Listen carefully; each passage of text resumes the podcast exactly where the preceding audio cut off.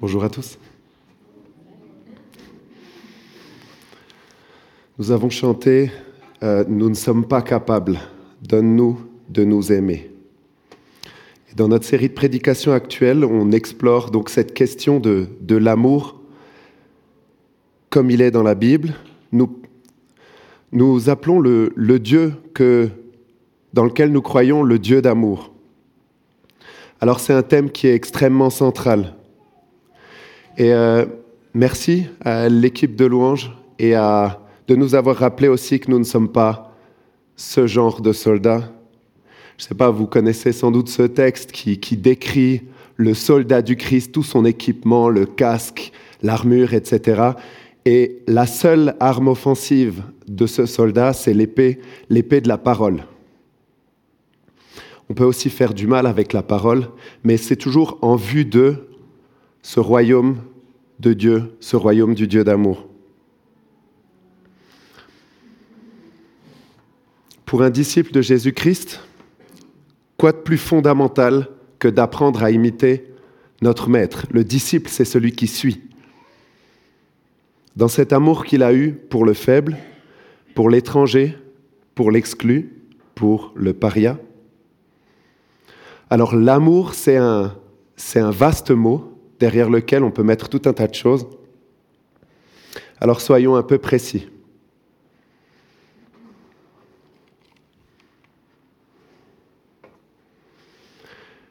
Jésus-Christ, celui qui touche ce que plus personne ne touche, qui relève la femme adultère que les gens bien voulaient lapider, qui fait de la place à la Samaritaine, que son peuple déteste pourtant,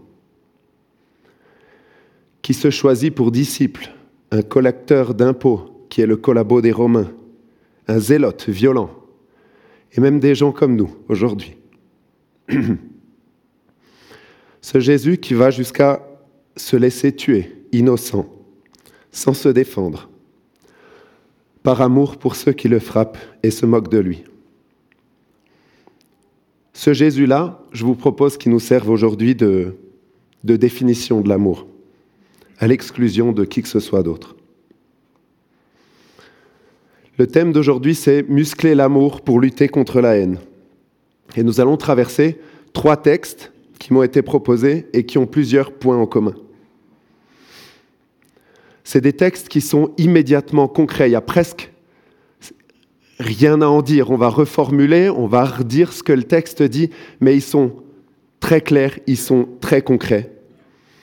Il parle du réel, il parle des relations, il parle de pouvoir, il parle de justice.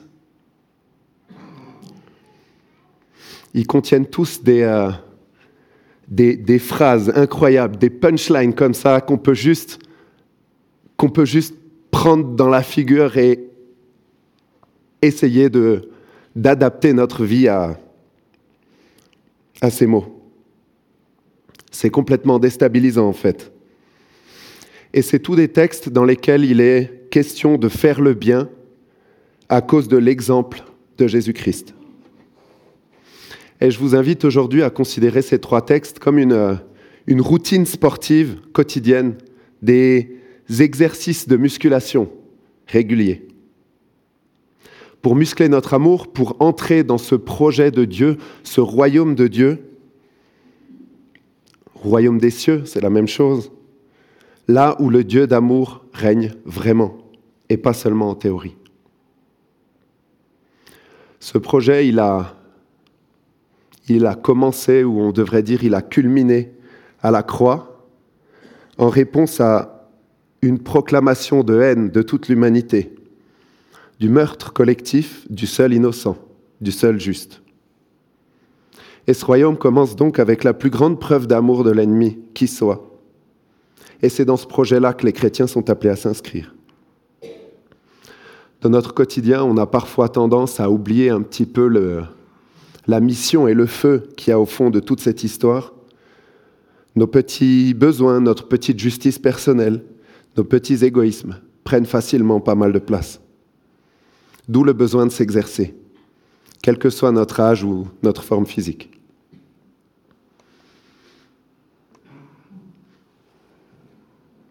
Alors premier exercice, se dépasser. Nous lisons dans la Bible, dans l'histoire de la venue de Jésus telle qu'elle est racontée par Matthieu, c'est un extrait qu'on appelle le Sermon sur la montagne. C'est le, plus grand bloc de texte d'enseignement de Jésus qu'on ait. Et il est central pour les disciples de toutes les époques.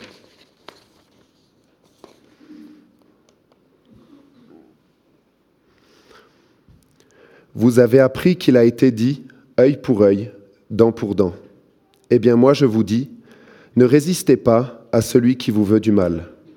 Au contraire, si quelqu'un te gifle sur la joue droite, tends lui aussi l'autre.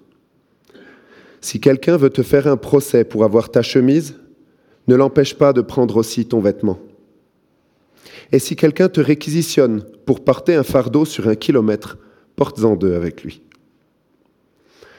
Donne à celui qui te demande, ne tourne pas le dos à celui qui veut t'emprunter quelque chose. Vous avez appris qu'il a été dit, tu aimeras ton prochain et tu haïras ton ennemi. Eh bien moi je vous dis, aimez vos ennemis et priez pour ceux qui vous persécutent.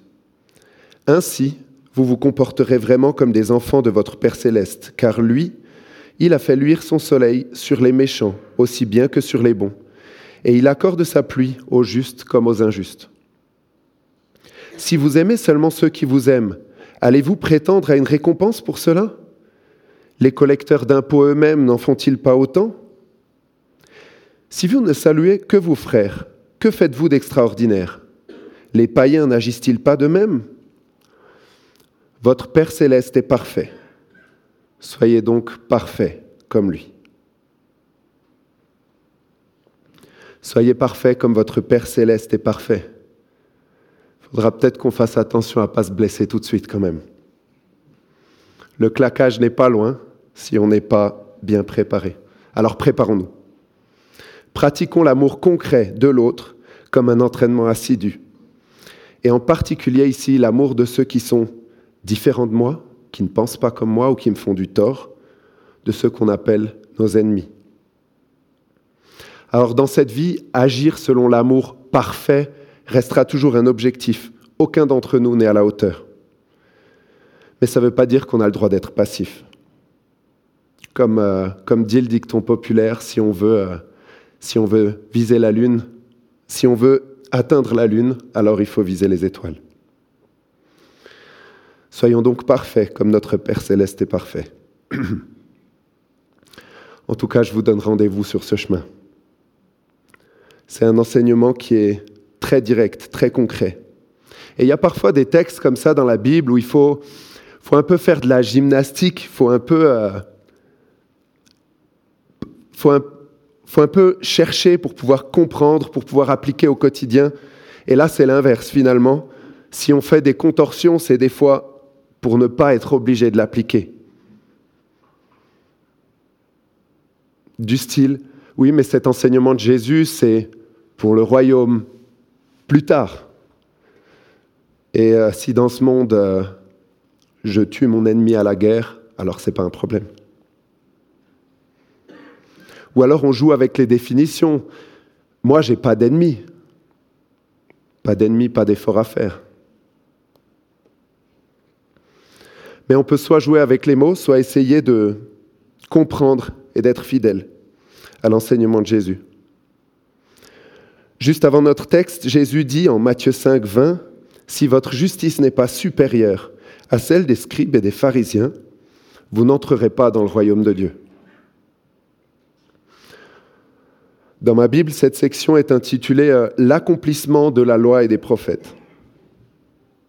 Alors, accomplir la loi, faire ce qui est juste, d'après notre texte, c'est bien plus que faire ce qui est normal, que faire ce qui est attendu. Il ne s'agit pas de se battre pour notre justice humaine telle qu'elle existe à l'époque ou aujourd'hui, parce que bien souvent, ben, la loi favorise d'une certaine manière ceux qui l'ont écrite les puissants. Souvent, euh, on peut constater que plus on a l'impression qu'un système est juste et suffisant, plus on fait en fait partie de ceux qui sont privilégiés par ce système. Soyons honnêtes, dans, dans beaucoup de situations et dans beaucoup d'endroits, la vie est globalement beaucoup plus facile si je suis riche et occidental. Avec un bonus spécial, peut-être, si, euh, si je suis jeune, de sexe masculin, hétérosexuel, en bonne santé, avec une bonne éducation. Notre justice humaine n'est pas vraiment juste pour tout le monde. Dépasser ce qui est juste, c'est aller jusqu'à faire du bien en réponse au mal qui est fait, individuellement ou collectivement. Et c'est aussi pour ça que le soin du faible, quel qu'il soit, est aussi central dans l'enseignement de Jésus. En ce qui concerne l'ennemi, il s'agit de dépasser le normal tellement loin qu'en face, l'autre est obligé de réagir. À l'époque de Jésus comme aujourd'hui, il n'y a rien de plus politique que de dire aime ton ennemi. Le monde est tellement polarisé, tellement crispé sur des identités rigides et étroites, qu'il est parfois presque considéré comme de la trahison d'avoir de la nuance dans un débat, d'accepter que l'avis de l'autre a aussi de la valeur. Aimer, c'est dépasser ce qui est juste, dépasser mon droit. Ce texte est écrit dans une période d'occupation. Imaginez-vous, un soldat ennemi entre chez vous et vous oblige à porter son pactage sur une certaine distance. Quelle sera sa réaction si, après avoir vous avoir infligé cette violence, il constate que vous portez volontairement ce fardeau plus loin que nécessaire? Non seulement vous vous placez en, en personne libre et pas contrainte, dans cette relation en égal, quelqu'un qui fait exactement ce qu'il a choisi de faire, mais en plus vous le forcez à réagir ou au moins à réfléchir. Dans ce texte, l'ennemi, c'est celui qui me contraint, comme un soldat romain, celui qui exige de moi des choses injustes, celui qui s'oppose à moi ou qui m'écrase. Alors aujourd'hui, c'est vrai, si, on le prend très exactement, c'est très rare que quelqu'un essaye de nous mettre une gifle sur la joue droite. Mais ne réduisons pas le texte aux mots qui le composent et essayons de nous approcher de la vérité que le Christ enseigne. Tendre l'autre joue dans le contexte de l'époque, c'est pas du masochisme. Quand on frappait quelqu'un, on le frappait avec le dos de la main, l'intérieur de la main étant sale ou considéré comme tel, considéré comme, comme impur. Merci l'eau courante. Il était indigne et rabaissant Aujourd'hui, on dirait sans doute très vulgaire de frapper quelqu'un avec l'intérieur de la main. Mais c'est ce à quoi on oblige l'autre quand on tend la joue gauche. On pose la question, jusqu'où es-tu prêt à aller pour me faire du mal? Est-ce que tu peux toi-même considérer, au fond, que ce que tu fais est bien? En réalité, on est là beaucoup plus proche de la prise de judo que de la soumission servile. On retourne l'agressivité contre son agresseur. On l'oblige par amour à réfléchir à son geste. C'est un peu l'un des, fondamentaux historiques de, de l'anabaptisme qui a donné nos églises ménonites, la résistance non violente. Je ne sais pas si vous connaissez cette gravure ou cette histoire. Il s'agit de Dirk Willems, 1569. Et si on se souvient de Dirk Willems, qui a vécu au XVIe siècle, donc, c'est pas pour euh, sa barbichette, qui est pourtant très élégante. C'est pour son amour de l'ennemi. Alors je vous fais juste la version raccourcie pour, euh, pour ceux qui ne connaissent pas l'histoire. Dirk Willems avait été reconnu coupable d'anabaptisme et emprisonné dans un ancien palais transformé en prison à Asperen, aux Pays-Bas. Il a réussi à s'enfuir et à traverser les douves gelées en marchant sur la glace. Il faut dire qu'il devait plus peser très lourd. L'un des gardes, mieux nourri et probablement armé, le voit s'échapper, le poursuit, la glace craque, le garde tombe dans l'eau et appelle à l'aide. Alors les amis, si ça avait été moi, je pense qu'en courant, j'aurais fait une prière du style euh, Merci Seigneur pour le coup de main. Mais pas lui. Il s'arrête, il revient sur ses pas et il sauve son poursuivant. Alors l'épilogue, il est arrêté, remis en prison et peu de temps après, brûlé vif sur le bûcher. Alors est-ce qu'il a eu tort? Est-ce qu'il est mort pour rien? Est-ce qu'un garde, aussi fanatique soit-il, peut regarder celui qui l'a sauvé brûler sur le bûcher sans se poser de questions L'histoire ne le dit pas. Personne n'a de réponse à cette question. Mais de toute évidence, cet homme a voulu suivre l'exemple de Jésus-Christ, quoi qu'il advienne. Et je pense que chacun d'entre nous, si, l'un des gestes d'amour qu'on a fait fait encore réfléchir un village 500 ans plus tard, alors je pense qu'on pourra dire qu'on a eu un témoignage acceptable. C'est ce qui nous emmène au deuxième exercice. Utiliser, la force de son adversaire. Et pour ça, je vous invite à, à lire l'épître de Paul aux Romains au chapitre 12, les versets 15 à 21. Partagez la joie de ceux qui sont dans la joie et les larmes de ceux qui pleurent. Ayez les uns pour les autres une égale considération. Ne visez pas à ce qui est trop haut, mais laissez-vous attirer par ce qui est humble. Ne vous prenez pas pour des sages. Ne répondez jamais au mal par le mal. Cherchez au contraire à faire ce qui est bien devant tous les hommes.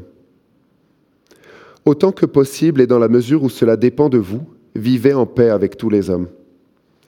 Mes amis, ne vous vengez pas vous-même, mais laissez agir la colère de Dieu, car il est écrit, C'est à moi qu'il appartient de faire justice. C'est moi qui rendrai à chacun son dû.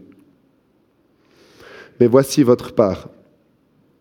Si ton ennemi a faim, donne-lui à manger. S'il a soif, donne-lui à boire. Par là, ce sera comme si tu lui mettais des charbons ardents sur la tête. Ne te laisse pas vaincre par le mal, au contraire, sois vainqueur du mal par le bien.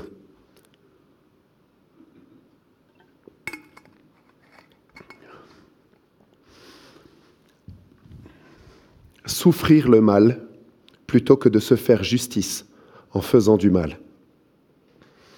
Laisser la colère de Dieu, abandonner la vengeance avoir confiance dans le jugement parfait de Dieu, être vainqueur du mal par le bien. C'est pas trop surprenant que ce texte commence par euh, parler de notre ego. Ayez les uns pour les autres une égale considération. Ne visez pas ce qui est trop haut, mais laissez-vous attirer par ce qui est humble. Ne vous prenez pas pour des sages. Je pense que c'est l'une des racines de, de beaucoup du mal qui est fait sur cette terre. Ne pas chercher à dominer ou même à vaincre, ni à écraser son ennemi, mais l'aimer. C'est un acte révolutionnaire. Ça l'était déjà du temps de Jésus. Mais aujourd'hui, dans notre société qui est individualiste, qui est matérialiste, où euh, l'accumulation de richesses, de plaisir et de pouvoir est associée fortement au bonheur, à tort, ça l'est encore plus. Personne ne fait ça dans notre monde, jamais. Presque personne, presque jamais. Mais quand ça arrive, ça parle de Dieu. Quand les, euh, quand les musulmans avaient envahi une partie de l'Espagne, il y a de nombreux siècles, il y a de ça mille ans, est née une étrange coutume. Quand ils voyaient quelque chose de vraiment exceptionnel, ils utilisaient le nom de Dieu, Allah, comme pour dire il y a quelque chose ici. Je reconnais quelque chose de divin dans ce que je vois. Et ce mot existe encore en Espagne. Aujourd'hui, il se prononce olé. Et il est toujours utilisé pour signaler l'émerveillement. Puissions-nous avoir des actes d'amour qui font entreapercevoir quelque chose de l'amour de Dieu autour de nous. L'homme est créé à l'image de Dieu. C'est dans notre nature de montrer quelque chose de Dieu. Utilisez la force donc, non pas pour détruire, mais pour aimer. Ça m'a fait penser très fort à un, discours de Martin Luther King, qui luttait pour, euh, pour l'égalité des Noirs aux États-Unis et qui avait choisi de le faire à la manière du Christ. Je vous en lis un extrait. Nous opposerons à votre capacité à infliger de la souffrance notre capacité à endurer la souffrance. Nous opposerons à votre force physique la force de l'âme. Faites de nous ce que vous voulez, et nous vous aimerons quand même. À cause de notre conscience, nous ne pouvons pas obéir à vos lois injustes et respecter un système injuste, parce que ne pas faire le mal nous est aussi précieux que de faire le bien. Alors jetez-nous en prison et nous vous aimerons quand même. Posez des bombes dans nos maisons, menacez nos enfants. Et aussi difficile que cela soit, nous vous aimerons quand même. Envoyez vos hommes de main cagoulés dans nos communautés au milieu de la nuit, tirez-nous dans les ruelles, frappez-nous et laissez-nous à moitié morts, et nous vous aimerons quand même.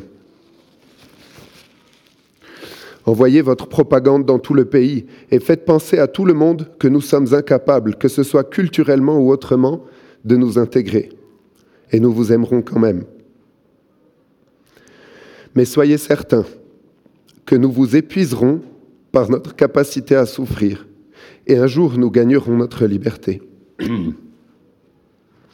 nous ne la gagnerons pas seulement pour nous-mêmes, nous parlerons à vos cœurs et à vos consciences et vous gagnerons par la même occasion. Et notre victoire sera une double victoire.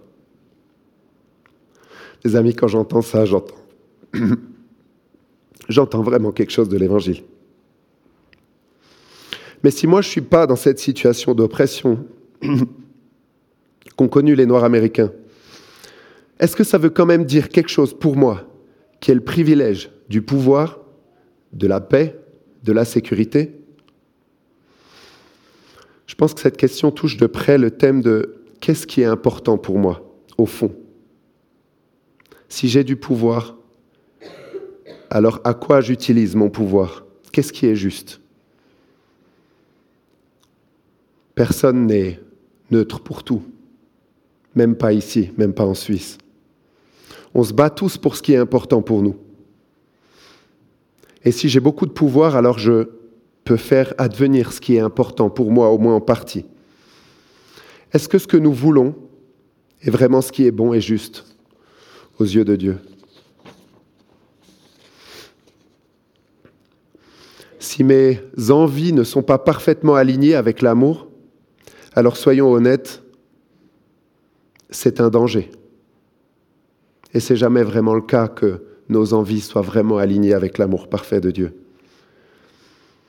Alors les, anabaptistes, encore une fois, peu de temps après la Réforme, avaient bien compris ce danger qui réside dans le mélange du pouvoir et de la foi, et ils se sont tenus à l'écart du pouvoir. Mais nous sommes dans un monde où chaque bulletin dans une urne, évidemment, mais aussi chaque clic et chaque poste sur Internet, chaque franc dépensé, sont en fait un vote pour un modèle de société nous avons de multiples occasions de servir ce qui nous anime profondément. Et ça nous oblige aussi à le questionner plus profondément. Si vous voulez voir quel Dieu quelqu'un adore, regardez où cette personne met son temps, son attention, son argent. Et on a tous des dieux, même les athées les plus endurcis ont leurs idoles. puissions-nous petit à petit nous aligner avec le cœur du Christ pour que notre pouvoir qu'on a de fait ici soit au service du bien et de l'amour. Parce que dans un monde aussi divisé et plein de haine et de guerre, alors si l'Église ne fait pas une différence, si elle n'a pas d'amour à montrer, alors elle n'est qu'une vaste mascarade, juste une cymbale bruyante, dit 1 Corinthiens 13.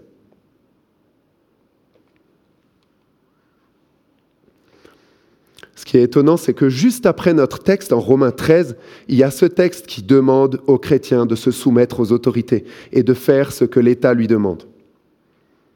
Un texte qui est parfois brandi pour museler une soif de changement ou de plus de justice. Par exemple, mais pas seulement, en Amérique du Nord. Alors que dans Romains 12, on parle de résister au mal quoi qu'il arrive, presque de désobéissance civile si on veut aller dans, dans cette direction-là. Ne te laisse pas vaincre par le mal, au contraire, sois vainqueur du mal par le bien. Je pense parfois il fait bien, il est bon de rappeler que les numéros de chapitres dans la Bible sont un, ajout qui est super pratique pour s'y retrouver, mais qui sont en aucun cas une barrière imperméable ou une cloison entre des textes qui nous permettrait de lire l'un sans lire l'autre. D'ailleurs, c'est toujours un peu une faute. Comme on dit, considérer un texte biblique sans son contexte, c'est souvent en faire un prétexte. Et moi, ce passage de Romains 12 me questionne sur notre rapport au pouvoir, à l'autorité, à la justice. Chaque personne et chaque société place le curseur de, la, de cette séparation finalement entre la foi et le pouvoir différemment. Et il n'y a sans doute pas un seul modèle qui soit parfait à ce niveau-là. Mais le questionnement est important. Moi, j'ai trouvé euh, dans mes recherches deux pensées intéressantes au sujet de cette tension.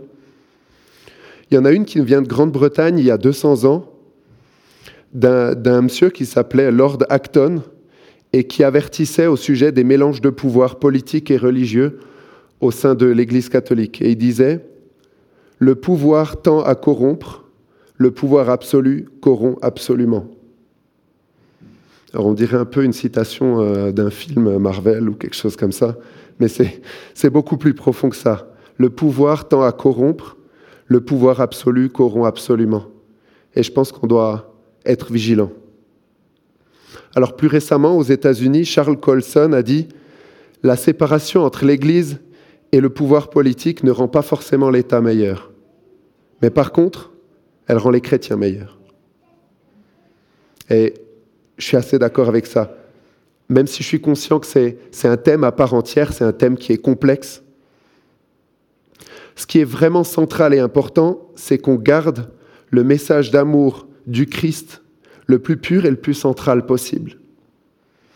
On a trop tendance naturellement à faire les mélanges qui nous arrangent.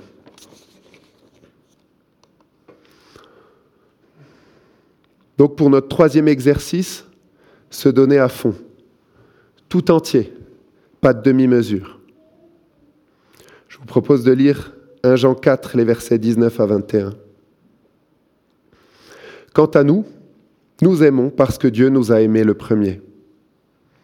Si quelqu'un prétend aimer Dieu tout en détestant son frère, c'est un menteur. Car s'il n'aime pas son frère qu'il voit, il ne peut pas aimer Dieu qu'il ne voit pas. D'ailleurs, Christ lui-même nous a donné ce commandement, que celui qui aime Dieu aime aussi son frère. Quel est le plus grand commandement? Aime Dieu de tout ton cœur et ton prochain comme toi-même. Si quelqu'un prétend aimer Dieu tout en détestant son frère, c'est un menteur.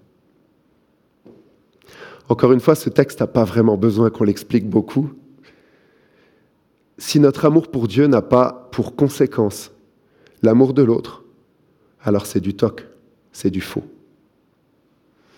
C'est aussi pour ça que Jésus nous a enseigné, par exemple en Matthieu 25, qu'à chaque fois qu'on prend soin de quelqu'un qui est plus petit, plus faible, de quelqu'un qui a faim ou froid ou qui est seul, en réalité, on prend soin du Christ lui-même. Et ça, ça a de la valeur jusque dans la vie éternelle.